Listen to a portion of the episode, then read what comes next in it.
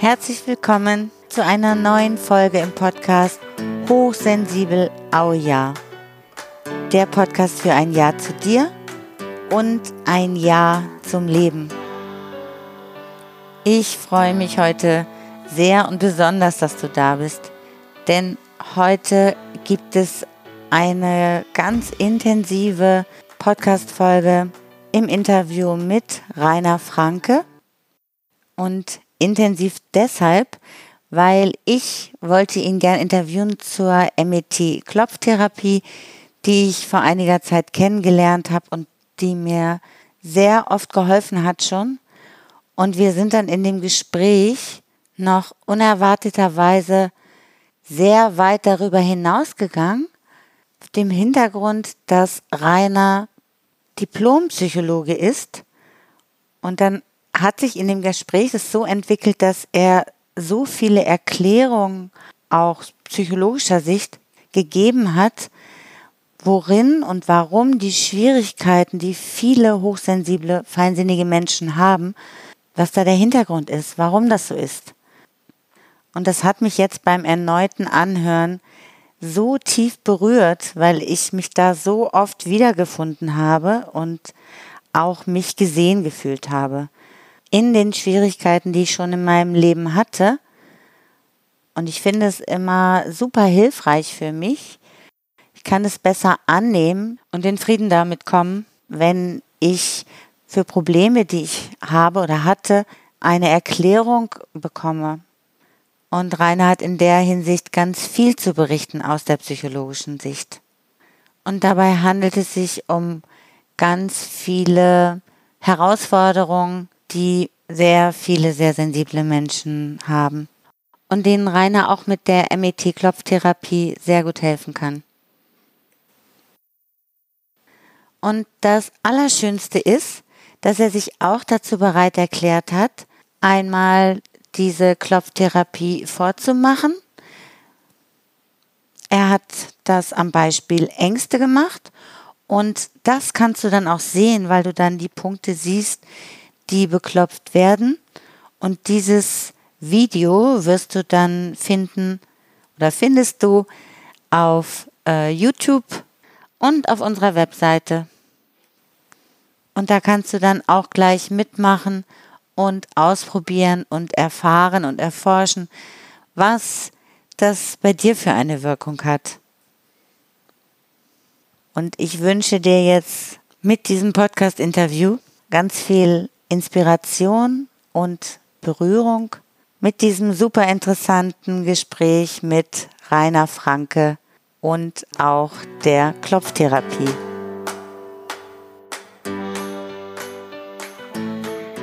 Ich begrüße heute ganz herzlich Rainer Franke zum Interview. Hallo, Rainer. Hallo, Stefanie. Schön, dass du da bist. Ich habe dich kennengelernt oder deine Klopftechnik kennengelernt. Nee, du nennst es ja nicht mehr Klopftechnik, sondern Therapie. Okay, kennengelernt in, ja, in einem Online-Kongress und äh, war ganz fasziniert und habe gedacht, ich möchte das gerne eben auch allen Hörern vorstellen, weil ich das jetzt auch so ein bisschen ausprobiert habe und erforscht habe, sozusagen an mir selber. Finde das sehr hilfreich. Und von daher freue ich mich, dass du jetzt da bist, um uns allen diese Klopftherapie genauer zu erklären. Ja, erstmal Dankeschön für die Einladung.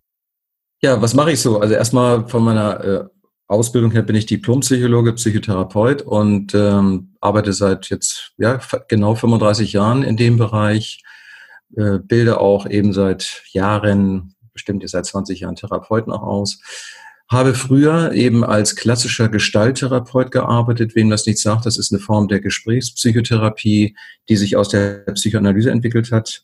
Da habe ich früher auch eben Gestalttherapeuten ausgebildet und war die Jahre über eigentlich immer so ein bisschen frustriert, dass das nicht so, dass das so langwierig war, äh, dass das manchmal zwei Jahre, drei Jahre Therapiedauer war und das war mir einfach mal zu lang. Und ich war immer auf der Suche nach einer Technik, die einfach schneller geht und die meinen Klienten einfach schneller hilft. Mhm. Und dann bin ich dann zufällig 2001 auf eine Klopftechnik gestoßen aus den USA, wo es darum geht, bestimmte Akupunkturpunkte zu beklopfen, um damit belastende Gefühle aufzulösen. Und das ist ja genau der springende Punkt in der Therapie. dass die Klienten zu dir kommen, weil sie es letztlich nicht schaffen, ihre belastenden Gefühle aufzulösen, wie Ärger, Trauer, äh, Schuldgefühle, Resignation, Scham und so weiter. Und diese, unter diesen negativen Gefühlen leiden die ja im Endeffekt. Mhm. Und diese Technik ist eben in der Lage, in Minuten teilweise diese belastenden Gefühle aufzulösen. So, und dann habe ich äh, 2001 angefangen, diese Klopftechnik in meine therapeutische Arbeit zu integrieren, in die gestalttherapeutische Arbeit und mache das, wie gesagt, jetzt seit 19 Jahren. Und daraus ist dann im Laufe jetzt der Jahre die MET-Klopftherapie geworden.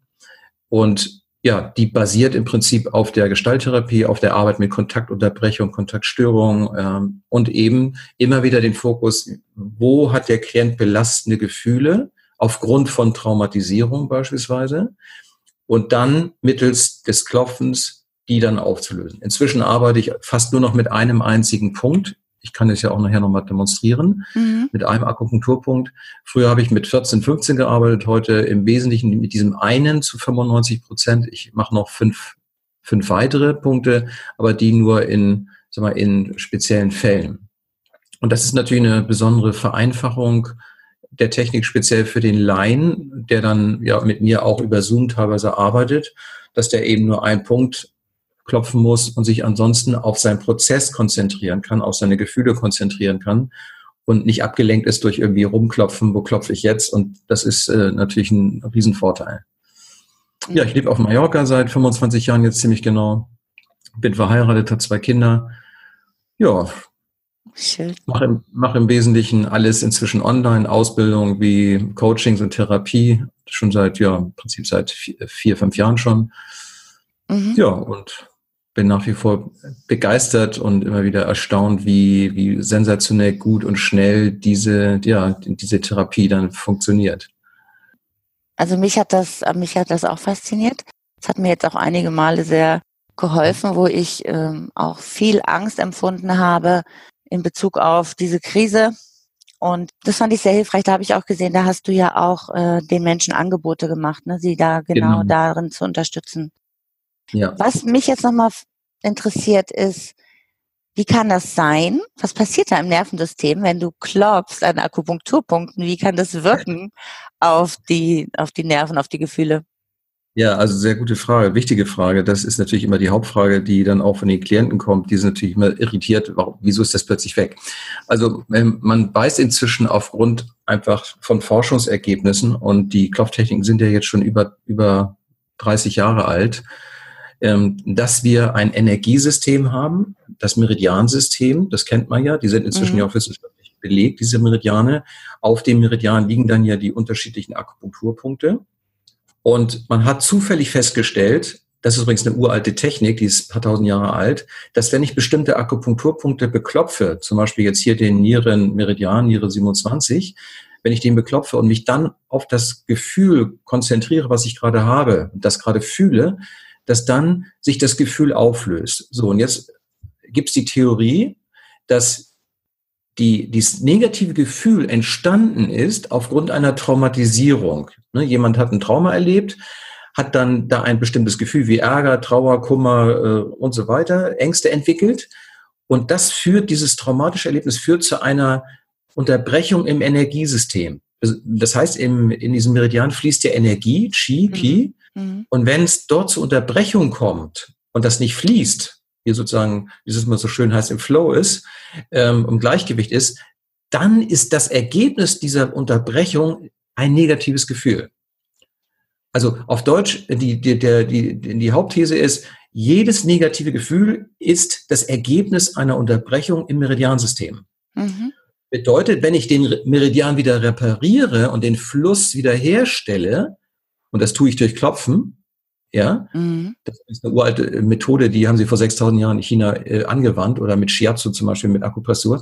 Dann löst sich die Blockade und das Gefühl ist sofort weg. Deswegen geht das manchmal in Minuten. Das heißt, wir mhm. nehmen Einfluss auf eben über die Meridiane auf ein Energie, auf das Energiesystem und auf die Körperchemie. Wir wissen eben, dass bei dem Klopfen, äh, das kann man nachweisen inzwischen, dass dort körpereigene Endorphine, also sogenannte Glückshormone produziert werden. Endorphin, Dopamin, Serotonin, Oxytocin und so weiter. Also die, die werden dort produziert, docken sich dann an der Zelle, an den Rezeptoren an und produzieren beim, bei demjenigen, der dann jetzt gerade klopft, plötzlich so ein Glücksgefühl, so eine Zufriedenheit, so ein, so ein Ausgeglichensein. Und das ist das mhm. Geniale, dass ich praktisch damit über das Klopfen Einfluss auf meine Körperchemie nehme. Das ist das Krasse. Also die Gefühle werden verstanden als Ausdruck einfach von Körperchemie und mhm. eines Ungleichgewichts im Körper. Und äh, das scheint wirklich so zu sein. Mhm. Das kann man inzwischen nachweisen. Also ich habe auch oft so ein Gefühl von Entspannung dann erlebt. Genau, genau, mhm. genau. Mhm. Und viele Kann sagen auch, sie sind happy, glücklich, zufrieden. So. Mhm.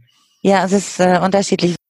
Und was ich auch festgestellt habe, das hattest du, glaube ich, auch schon mal da in dem Online-Kongress gesagt, ich dann angefangen habe, dich auf dieses Gefühl zu konzentrieren und da zu klopfen, weil es um die Angst ging, dass dann aber auch manchmal nach einiger Zeit was anderes hochploppte. Ne? Also dann war vielleicht da auch mal eine Wut da oder ja, genau. Ne?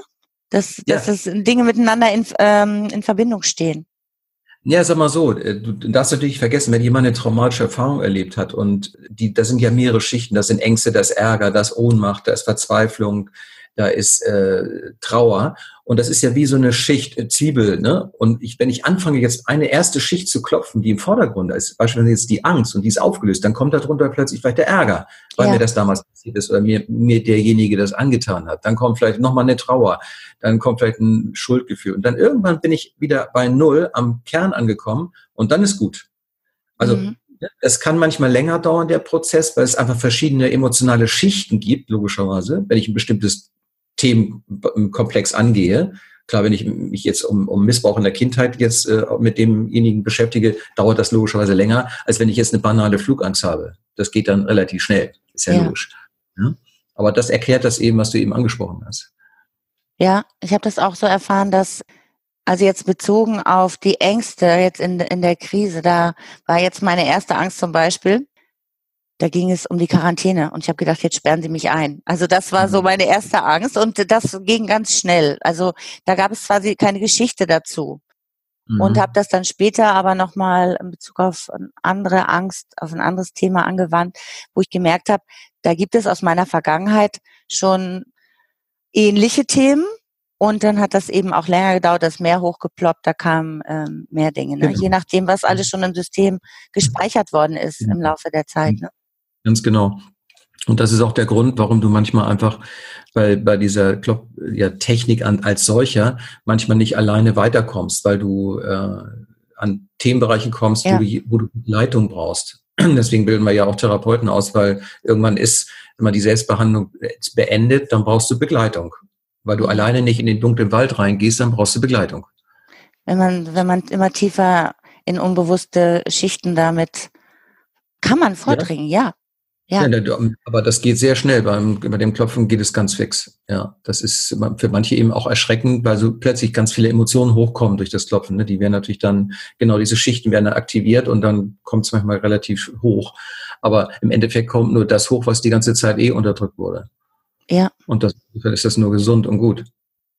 Ja, aber ich glaube auch, ähm, oder das ist meine Erfahrung, ich bin das jetzt gewohnt, weil ich mich mit diesen ganzen Bewusstseinsthemen schon sehr viel beschäftigt habe und auch ähm, diese Bereitschaft, Gefühle zu fühlen, das heißt, das ist, habe ich so erlebt, ist auch ein Stück weit eine Voraussetzung, dass man das dann hochkommen ja. lassen kann, ja, dass es dann da ist, ja. Das ist schon, das ist schon sehr hilfreich, ne? Aber genau. ansonsten glaube ich, dass, dass das sehr unterstützend sein kann. Du hast da ja auch ganz viele verschiedene Angebote, wie du das kombinierst, ne? Therapie und, und Klopfen. Also auf verschiedene Inhalte bezogen, ne? Naja, sag mal so, es gibt, äh, es gibt so die, das niedrigschwellige Angebot für Laien, um das einfach mal so an einem Wochenende zu lernen, für die Selbstbehandlung. Dann gibt es natürlich die, die das professionell lernen wollen. Es dauert dann ein Jahr. Auch die Bücher haben wir ja so entsprechend geschrieben. Es gibt äh, Bücher eben für Laien, es gibt für bestimmte Themenkomplexe, zum Beispiel, wie man eben suchtmäßiges Verlangen auflöst oder wie man Erfolgsblockaden auflöst, ein spezielle, spezielles Buch oder eben das letzte Buch, wo es um nur um Coaches und Therapeuten geht, die das eben wirklich erlernen wollen für ihre Praxis, für ihre Klienten. Mhm. Ja. Also schon ein Riesenfeld. Also da kannst du eben relativ viel machen. Du kannst Glaubenssätze auflösen, suchtmäßiges Verlangen. Also du kannst im Prinzip alles lösen, was in dem Sinne aus energetischer Sicht, der, das ist ja der Bereich energetische Psychologie, was aus der Sicht eine Blockade ist, eine energetische Blockade ist im Energiesystem. Und das löst du letztlich damit dann auf. Das heißt, ich könnte das jetzt für jedes Thema, was mich belastet, einsetzen. Ja, ja selbstverständlich, ja klar. Klar, hör mal, also ich mache das jetzt seit 19 Jahren und ich ja. habe noch nichts, gemacht, nichts gefunden, was man nicht beklopfen kann. Ja. Wirklich? Ja, ist, ist so. Du kannst äh, Glaubenssätze auflösen, du kannst äh, also dein Verlangen nach Schokolade oder Zigaretten auflösen, negative Gefühle sowieso, ja. Und damit hast du im Prinzip alles abgedeckt. Was fehlt da noch? Krankheiten. Ja, auch das. Körperliche Symptome auch, klar, kannst du auch gut. Äh, wobei du da dann eben nicht an den Symptomen rumklopfst, sondern auch hier guckst, was ist das traumatische Erlebnis davor, vor Ausbruch der Symptomatik, der Erkrankung? Was ist da an emotionalen riesen Themenbereich nicht aufgelöst worden. Das ist meistens dann irgendein wichtiges Lebensereignis gewesen, jemand gestorben, eine Trennung und so weiter. Und das ist verbunden logischerweise mit Gefühlen. Die sind nicht mhm. aufgelöst.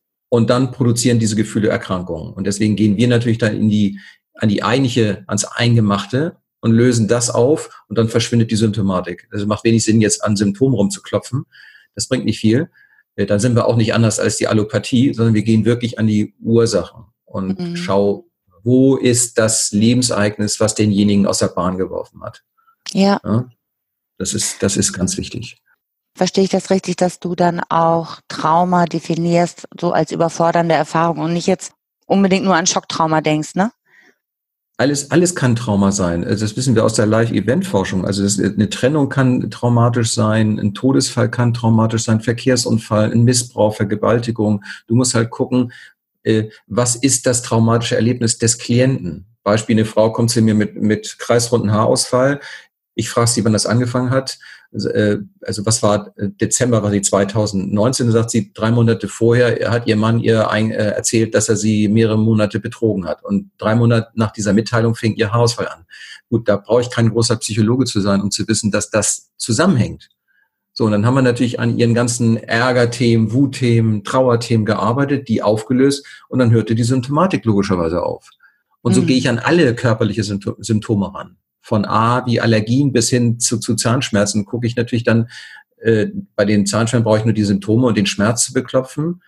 Aber bei, äh, was bei Allergien kann auch das manchmal eine traumatische Erfahrung da vorangegangen sein. Nicht immer, aber kann mal sein. Auch bei Allergien. Kann schon mal sein, ja, habe ich mhm. gehabt. Also manchmal geht's ganz einfach, da löst es sich so auf, weil die Allergie ist auch nichts anderes als eine, das Ergebnis einer Blockade. Aber ich habe manchmal auch dann Fälle, wo deutlich wird, dass da eine traumatische Erfahrung äh, vorgelegen hat, äh, einer, der hatte gegen Milch, Eiweiß oder gegen Milch eine Allergie entwickelt und da war klar, das hing mit seiner Kindheit zusammen, weil die Mutter hat die Kinder immer damit getriezt, dass sie wegen, gegen, die lebten auf dem Lande, gegen alles mussten die Milch trinken. Kopfschmerzen, Erkältung, Husten, Schnupfen, gab immer Milch. Und das ist ja klar, dass der dann so eine Abneigung dagegen entwickelte ja. und seinen Ärger damit unterdrückte gegen die Mutter, gegen diesen ganzen Mist. Und das hat er dann auf die Milch verschoben den hm. Ärger. Er hat allergisch auf die Milch reagiert, statt auf die Mutter. Und als er das dann kapiert hat und wir es aufgelöst haben, war dann logischerweise auch die Allergie weg. Das hört sich gut an. Stefan, wenn du das schon seit 19 Jahren machst, ne? Ja. Also du machst es ja auch für dich selber dann logischerweise. Wie, machst, ja. wie hat sich denn dein Leben dadurch verändert? Oh, äh, massiv. Also ähm, einmal natürlich ich habe früher davor auch viel unter Ängsten gelitten, speziell Existenzängste, weil ich ja nun auch seit äh, 35 Jahren selbstständig bin. Aber äh, da ich hier damals nach Mallorca kam, 95 bin ich, ja, habe ich viel Existenzängste gehabt, weil es nicht so alles so rund lief. Und das habe ich dann 2001, als ich das kennenlernte, konnte ich diese, diese Ängste diesbezüglich 100 Prozent auflösen. Und dann habe ich natürlich weitergeguckt, wo habe ich noch Ängste vor Krankheit und, und, und. Und dadurch hat sich mein Leben schon qualitativ enorm verbessert, dass ich diese Ängste auflösen könnte, konnte. Und dann habe ich natürlich auch geguckt, wo gibt's noch im Alltag Themen wie versteckten Ärger noch, alte Themen aus der Vergangenheit, die ich vielleicht noch durch meine eigene Therapie noch nicht komplett energetisch aufgelöst hatte. Ähm, und für mich gehört das eben seit 19 Jahren zum Alltag dazu. Und du hast es ja eben auch gerade gesagt, äh, die Geschichte mit diesem äh, Eingesperrtsein. Auch wir haben hier natürlich, wir sind ja auch seit 15. März hier im, in, in Quarantäne, sag ich mal. Jetzt weiß man ja auch, warum das auch wohnhaft heißt. Ähm, dass, dass ich natürlich dann auch viel Ärger klopfen musste, primär Ärger. Nicht so sehr Angst, sondern Ärger, ob diese ganze Scheiße auf Deutsch. Ja. ja. Ach so, und das hast du dann auch. Und konnte man Ärger, dass die. Dass die, Aber du warst eben gerade weg, ja. Du konntest dann Ärger also nochmal. Also mein Ärger, dass die mich hier einschließen, dass ich nicht mehr frei bin und dass ich so eine blöde Maske tragen muss und so weiter. Oder mache ich sowieso nicht. Aber ne, also dieses, die, diese Ärgerthemen habe ich durch viel beklopft. Ähm, Ängste in diesem Falle gar nicht, weil ich habe keine Angst. Äh, aber eben bei mir ist es primär Ärger, mhm. Empörung über das. Und ich glaube, das ist auch das Hauptthema bei vielen jetzt draußen, dass die eben permanent ihren Ärger unterdrücken müssen. Und ein ein psychisches Phänomen ist eben auch deutlich zu sehen, äh, das weiß ich aufgrund meiner jetzt jahrelangen Erfahrung, dass die meisten Frauen zum Beispiel ihren unterdrückten Ärger dann in Ängste rauslassen. Die entwickeln mhm. dann Ängste. Das heißt, wenn die dann eben auch klopfen, meine Angst, meine Angst, wundern die sich, wieso sie diese Angst nicht auflösen, weil es keine Angst ist, sondern ah, okay. ein unterdrückter Ärger. Ja. Und das ist manchmal ganz wichtig, therapeutisch, wenn du mit äh, ja. therapeutisch mit solchen Leuten arbeitest, zu wissen, äh, dass es bei Frauen primär nicht die Angst ist, sondern sie unterdrücken permanent ihre Wut, Hass gegen den Partner oder Chef oder was, Kinder, was auch immer. Weil für Frauen ist es halt sozial nicht unbedingt anerkannt, dass sie ärgerlich und wütend werden. Die dürfen traurig sein, ihr dürft heulen, ist alles in Ordnung, aber wütend und ärgerlich sein, äh, äh, ist nicht. Ja, und dann kommt das in Form von Angst raus. Vor allen Dingen in Deutschland, glaube ich. Mir fällt gerade ein, ich sehe da so italienische Frauen oder spanische Frauen, können ja. schon richtig schimpfen, ja. Das ja, gehört ja, auch so zu deren, zu deren Bild dazu, wenn, wenn man an die denkt. Aber bei den deutschen Frauen ist es nicht so. Exakt, genau. Und die haben genau dann, die zahlen dann den Preis dafür, dass sie dann irgendwelche Panikstörungen, Panikattacken äh, entwickeln. Da, mhm. da steckt es übrigens auch im Wort drin, ne? Attacke. Ne? Sie möchten eigentlich jemand anders attackieren, aber fühlen sich attackiert von der Angst. Das ist jetzt so faszinierend irgendwie. Du meinst, was, hinter so einer Panikattacke steckt dann auch Wut. Nur. Oft. Nur, nee, nicht oft, immer. Panikattacken heißt im Endeffekt, es geht nicht um Angst und Panik, sondern es geht um unterdrückten Wut, Ärger, Attacke. Ich, wen möchte ich attackieren? Also wenn ich mit Frauen arbeite, die mit Panikattacken kommen, äh, dann frage ich immer noch, okay, äh, jetzt fühlen Sie sich ja attackiert von der Panik, die es ja gar nicht gibt, aber wen möchten, wenn Sie sich nicht attackieren würden, wen würden Sie denn gern attackieren? Und dann wird relativ schnell klar, dass es der Ehemann ist oder der Chef oder was auch immer. Und wenn ich dann, wenn die dann an ihren Wut kommen, an ihren Ärger kommen und ich nach einer Stunde dann frage, was machen jetzt eigentlich Ihre Panikgefühle, dass sie äh, fragen die meisten ja, was für Panikgefühle? dann pufft denn die weg. Wow. Ja? Deswegen kannst du da stundenlang klopfen, meine Panik, meine Panik, da passiert nichts. Ja. Weil nicht das das Thema ist, dann klopfst du am Thema vorbei. Ja, dann ist klar. Das musst du als Therapeut eben wissen. Da, ich sage, da ist genau die Grenze zwischen Selbstbehandlung und Fremdbehandlung. Ja. Viele Klienten sagen dann, ja, Klopfen funktioniert nicht, alles Blödsinn, ich habe das versucht, meine Panik hat nicht funktioniert. Ja, hallo, darum geht's eben nicht. Es geht nicht um Panik, geht um unterdrückten Ärger. Ja. So. Und dann kriegst, kommst du ans eigentliche Thema. Und dann ist die, diese Blockade aufgelöst in dir, du bist wieder im Frieden mit dir und dann bist du wieder im Hier und Jetzt und dann hast du keine Symptome mehr. Mhm. Faszinierend. Und du bindest das dann therapeutisch noch mit ein, wenn du jetzt direkt mit äh, Klienten arbeitest oder bildest deine Therapeuten auch dafür aus? Das heißt, da machst du eben in diesen Sitzungen nicht nur rein dieses Klopfen, sondern du bindest da auch noch andere therapeutische Maßnahmen mit ein. Ja, das Klopfen ist im Prinzip eine, eine, eine Dauerbegleitung, kann man sagen. Also ich mache es inzwischen so, dass Klienten fast konstant während der Sitzung durchklopfen, um den Prozess zu unterstützen, dass er besser an sein Gefühl rankommt. Ja. ja. Und dann lasse ich in, in, der Regel, die kennen das dann schon, die Klienten klopfen permanent durch. Dann führe ich mit denen aber das Gespräch, gehe dann eben in die entsprechende Situation rein, gucke, wo sie eben wieder retroflektieren. Also das ist das, was ich eben beschrieben habe, wo sie gegen sich den Ärger richten. Mhm. Phänomen äh, in dieser Gesellschaft, dass die Leute eben ihren Ärger gegen sich richten. Das siehst du ja auch an, den, an diesen Begriffen wie Autoimmunerkrankung, also Auto ja. gegen dich selbst richten. Ja. Äh, und da muss ich halt als Therapeut achten, das ist eben der gestalttherapeutische Ansatz, wo ähm, haben die ihre Kontaktstörung, ihre Kontaktunterbrechung. Es geht ja immer um Kontakt mit der Umwelt, in, in Kontakt mit der Umwelt zu sein. Und der Kontakt kann nur an einer, an einer Grenze stattfinden. Ja. Und Grenze ist bei vielen eben nicht vorhanden. Die sind eben so, ja. Und wenn ich, wenn ich nicht mehr weiß, wo meine Grenze ist, ähm, dann weiß, kann ich auch nicht mehr sagen, was ist mein Bedürfnis oder was ist das Bedürfnis von dem anderen. Ja, und deswegen muss, muss ich anfangen, denen klarzumachen, dass sie eben ihre Kontaktgrenze mehr mitkriegen oder wo sie anfangen, sich selbst Aha. zu attackieren. Ja? Ja. Das ist zum Beispiel auch häufig, denke ich, bei diesen Hochsensiblen das Problem, dass die eigentlich nicht gelernt haben, sich gegen die Anforderungen im, im, in der frühen Kindheit der Erwachsenen, der Eltern abzugrenzen, weil sie es nicht durften, sondern sie mussten immer gucken, was sind die Bedürfnisse meiner Eltern? Ja. Ich muss gucken, ah, was, wie guckt Mama jetzt gerade? Ah, was muss ich sie befriedigen? Äh, ah, die guckt jetzt, oh, jetzt muss ich mich jetzt zurücknehmen. Oh, Papa kommt, der guckt so böse, also nehme ich mich zurück. Das heißt, sie sind immer im Außen und gucken, was hat der andere für Bedürfnisse und ich stelle meine zurück. Und irgendwann habe ich es verlernt, was sind eigentlich meine Bedürfnisse? Kriege ich gar nicht mehr mit. Ja. Und das ist genau dann in, in der Therapie eben die Aufgabe, daran zu arbeiten, dass die wieder mitkriegen, bei sich zu bleiben, ja. hinter der Scheibe und zu sagen, okay, was ist mein Bedürfnis eigentlich? Und nicht zu gucken, was haben die anderen für Bedürfnisse, wie kann ich die befriedigen? Ja. Nee, sondern was ist mein Bedürfnis?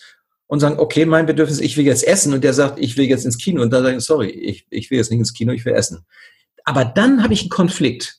Ja. Dann habe ich eine Kontaktgrenze im Sinne von Konflikt. Der hat, ein Bedürfnis, der hat ein Bedürfnis.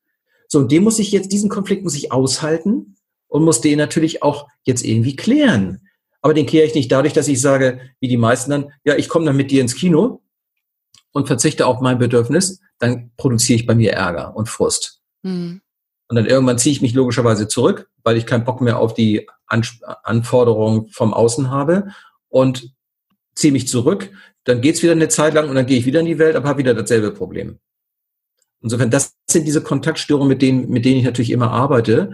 Äh, und die haben immer was mit Angst zu tun, übrigens. Mhm. Derjenige, der hat Angst davor zu sagen, nein, ja.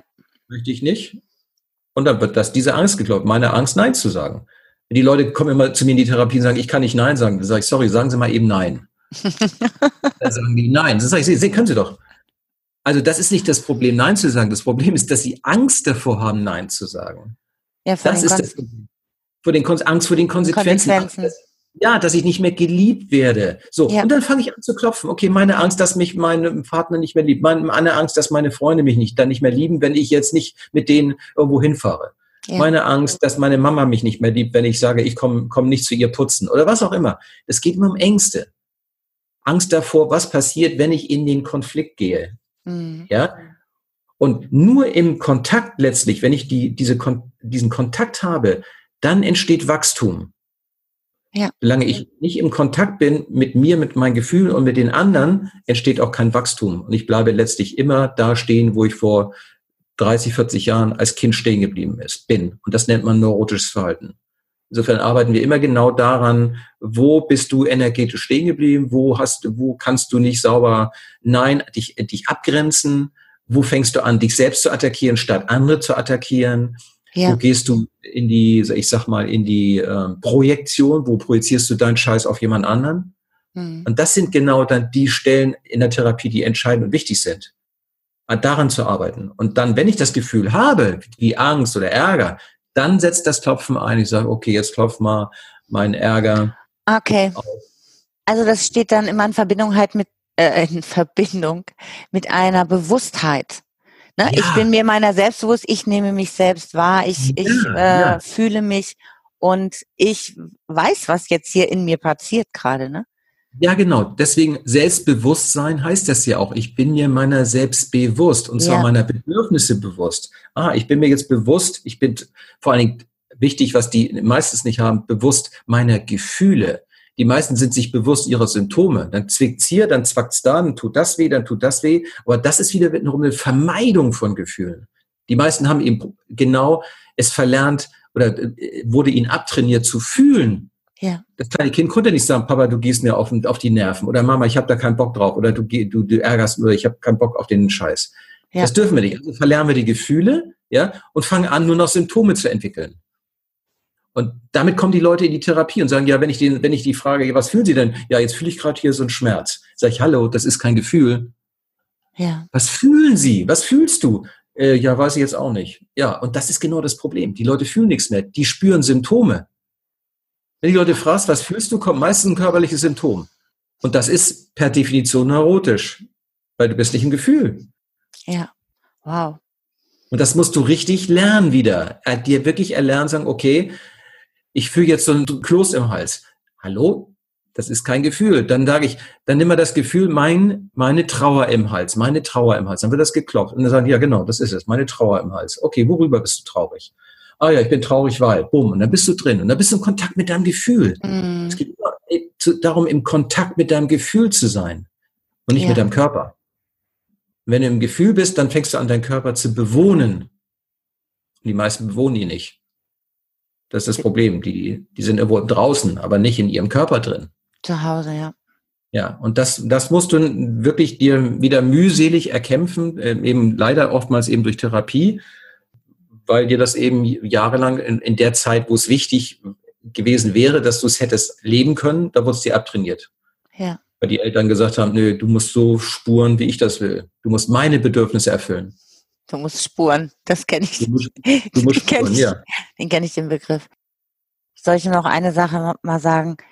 weil du sagtest, es geht nicht darum, den Körper zu fühlen.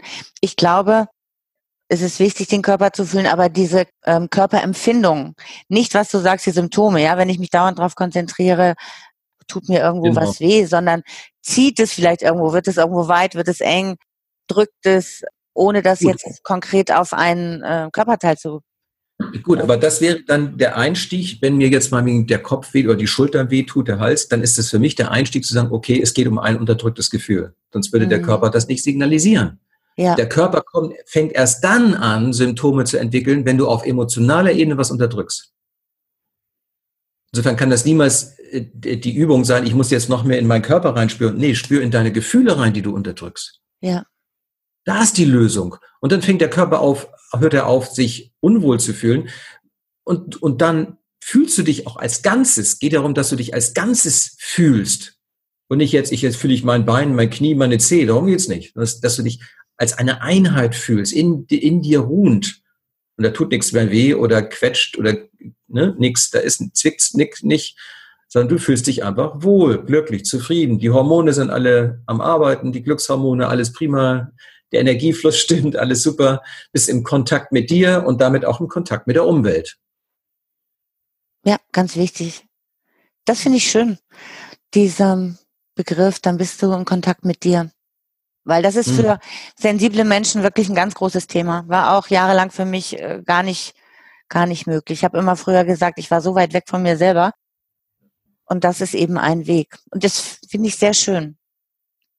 Ja, wir haben ja vorhin überlegt, ob wir das mal machen können. Ein Beispiel, ja, ja. Wie, du, wie du da vorgehst mit der MET-Klopftherapie. Und das kann man sich dann jetzt bei Facebook oder bei YouTube ansehen. Auf dem Kanal Hochsensibel Au Ja. Und das kann man ja dann auch gleich ausprobieren und mitmachen. Du hast ja auch einige Videos bei YouTube auf deinem Kanal dazu, wo Menschen sich noch weiter informieren können, ne? Genau, ja, auf dem meinem Kanal findest du zu verschiedenen Themen äh, dann auch äh, Videos. Ich habe ein, ein Beispiel Depressionsvideo oder wo es um körperliche Symptome geht oder Flugangst und so weiter. Also kannst du, kann man sich da einfach mal so umsehen. Ansonsten mache ich ja immer wieder in der geschlossenen Facebook-Gruppe auch immer mal wieder, habe ich ja jetzt auch zu drei unterschiedlichen Themen äh, Webinare gemacht. Die gibt's ja auch mhm. als Aufzeichnung, kann man sich angucken. Ähm, ja, mach immer mal wieder. Ich habe mit, mit Regina jetzt zwei Videos gemacht zum Thema Partnerschaft, Probleme in der Partnerschaft, wie man da das Klopfen einbauen kann. Echt? Das geht auch. Das geht auch, ja, na, selbstverständlich, Stefanie. Klar, du hast in der, in der Beziehung, bist du doch voll mit irgendwelchen Gefühlen, ja. die du nicht gelöst kriegst, ja. ja oder wo du irgendeinen Kram auf deinen Partner oder die Partnerin projizierst. Und das kannst du für dich auflösen. Das mache mach ich in der Paartherapie immer. Wenn ich mit den Paaren arbeite, dann setze ich die gegenüber und dann fangen die an, gegenseitig ihren Kram zu klopfen. Und hinterher liegen sich in den Armen. Ja, toll. Weil sie ihren Müll aufgelöst haben, selber für sich. Ja. Ich schreibe einfach dein, zum Beispiel diesen YouTube-Kanal, schreibe ich dann auch in die Shownotes. Und da können die mhm. Menschen dich finden, wer sich dafür interessiert und weitergehen möchte. Oder du hast ja auch wahrscheinlich eine Liste mit Therapeuten, wo man auf auch der ja. auf der Webseite, ne? Genau, findest du auf der Webseite, die Liste sind ein paar gelistet, genau. Mhm. Ansonsten kann man das auch googeln, MET-Klopftherapie, findest du dann eventuell in deiner Gegend auch Leute, die das anbieten. Ja. Weil nicht alle Therapeuten, die ich ausgebildet habe, das sind inzwischen an die 800, sind alle auf der Liste jetzt drauf, sondern die sind, haben das einfach so auf ihrer Webseite drauf. Aber alles, was MET Klopftherapie ist, die sind von uns ausgebildet. In mhm. der Regel. Möchtest du gerne noch irgendwas sagen? Ist dir noch was wichtig? Äh, ja, ich äh, möchte vielleicht mit einem Spruch enden, der, den ich, der mich immer sehr begleitet hat die ganzen Jahre und der, glaube ich, auch für dein Klientel nützlich ist. Das ist das sogenannte Gestaltgebet von Fritz Perls, den Entwickler der Gestalttherapie. Und der hat gesagt, ich bin ich und du bist du. Und ich bin nicht auf der Welt, um deine Erwartungen zu genügen und du bist nicht auf der Welt, um meinen zu genügen. Wir laufen hier gerade die Schauer über den Rücken. Das ist genau das, was so viele von uns betrifft und wo wir uns wirklich jeden Tag dran erinnern können. Ich danke dir, das ist echt super. Gern geschehen. Tschüss. Tschüss. Tschüss, Stefanie.